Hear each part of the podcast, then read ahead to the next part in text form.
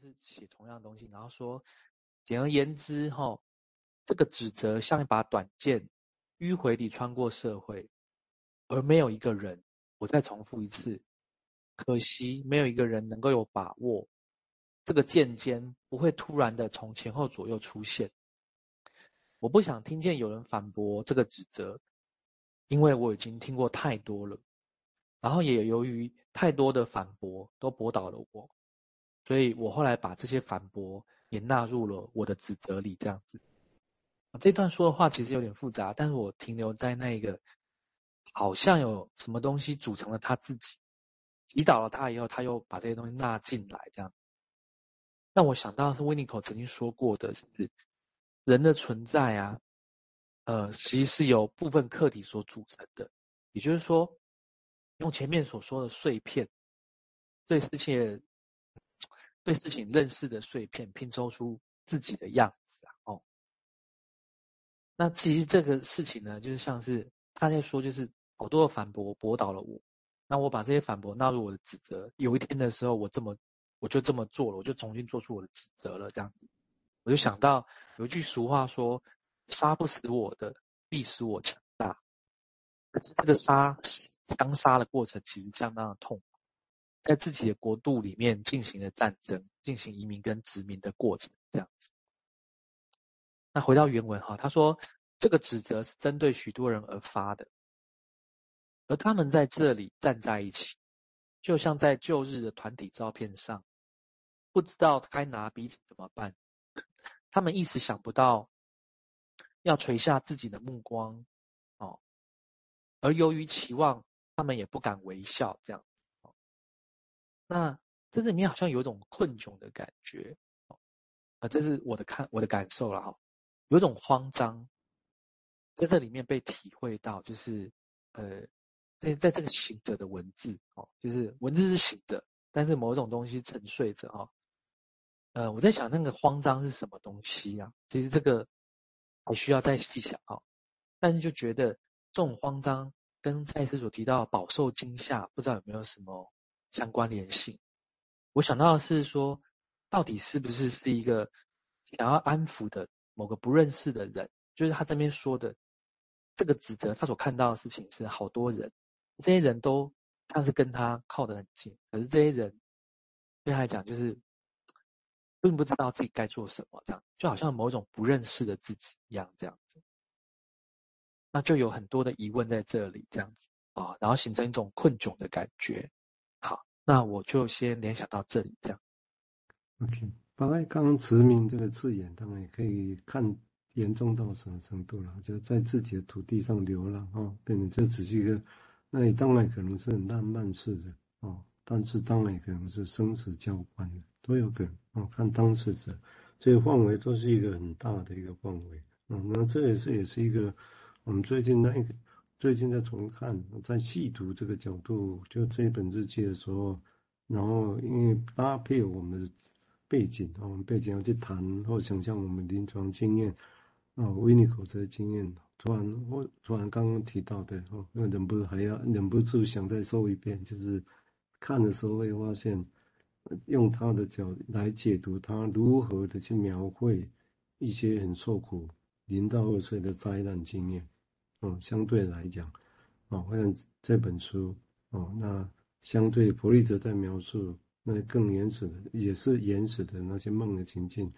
其实，如果就用现在角度来讲，他这一篇这本日记里面的描述的经验，其实是更原始的经验，哦，是被可能被一个大人踩得一无所有的那一种经验，啊、哦，这是不一样哦，是更原始的。所以，也就这个地方，用我们的轴来看这几个书哈，我是觉得，哦，包括这一本《孟格解析》，还有荣格自传，那我觉得好像会有一个新的想法。好，我们接下来请迎宾再谈谈他的想法，谢谢。好，呃，就回到六平医师提的这个部分哦，刚刚呃，六平医师把那个建筑的的架构放进来。看了这本书的某些片段，我刚刚再看了一下，听了一下，也是发现了这件事哈。比方说，呃，他说我受的教育在某一方面对我造成了很大的伤损害，然后这个指责针对一大群人，哦，这是第一段。那后来六明师又念了一段，其实也是这个开头，这个指责是针对许多人而发的，也就是后面大家又接了另外一个新的经验进来。那这样的一个架构里面，其实我想到的，像刚刚蔡医师提到那个，呃，那个惊恐，被踩成，你可以想象被踩成一团肉泥，或者是怎么思考的这件事情，我们匪夷所思。但是我如果存活下来一点点可以支撑的结构，或者是呃想法，或者甚至是情感，或者甚至是细胞，就可能用那个开始出发。开始要重新去探索这一个恐怖，但是可能又是全新的世界的那个过程。我如果有一，我可不可以加到二？那一如果是稳定的，就是像那每段开头的一段文字一样是固定的。或者刚刚在听有名师在念那个卡夫卡的日记，后面有一些其实不是那么容易懂哦，它就会来来回回的这样。但是我如果都有一个索引，就回到那个一开始的那个开头。哎，好像就没有那么乱哦。意思说，就算我没有想清楚，我还是可以再从一开始这样，就一点多一点多到二到三，但是乱了再回到一哦，好像有一种来来回要不断的重生的过程里面，我先稳住我可以稳住的部分的那种感觉这样。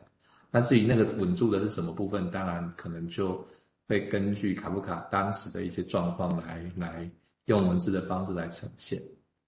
又回到建筑物的概念一样哦，就是我们看过有一些地方冒出很突兀的建筑物，跟有些地方冒出一些顺畅的建筑物，跟有一种渐进性的建筑物的一个架构。大家如果看过一些像照片建筑物的相片、照片，或者是它坐落的位置的一些实体的感觉，有时候会有这种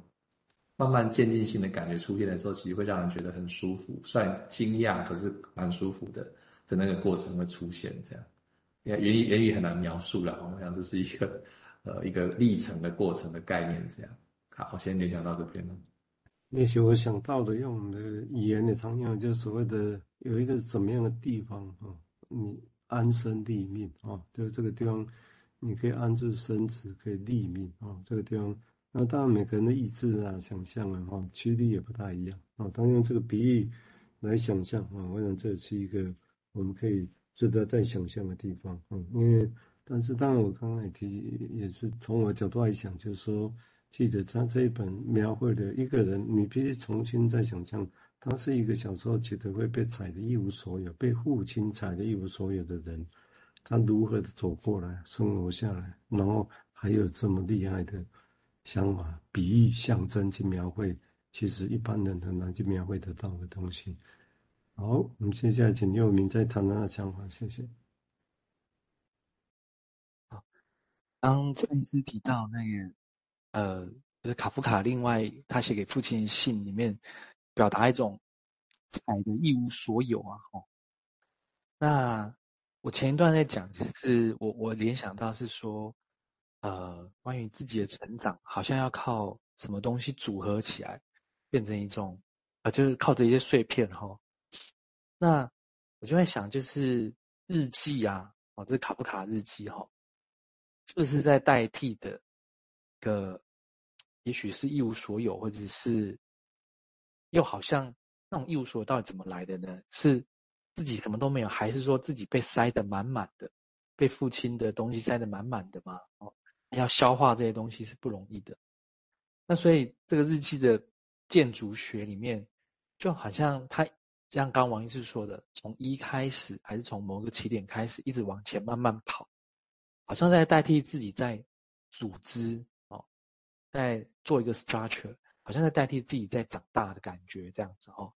那从这个长大就想要小朋友这观点哦，刚王医师有提到，就是有一些东西好像在念过去过程不是那么理解哦，呃，因为我也省略一些东西，那。其实刚最后那一段哦，我刚刚这样子想，就会觉得好像更清晰了。就是他的他好像在写，就是他有看着一群人站在那边哦，排排站，动也不敢动的人，或者是不知道该做什么的人，那给我一种困窘的感觉。可是呃，又这样讲起来，又像是小孩子，小孩子在父亲 或者是在生命的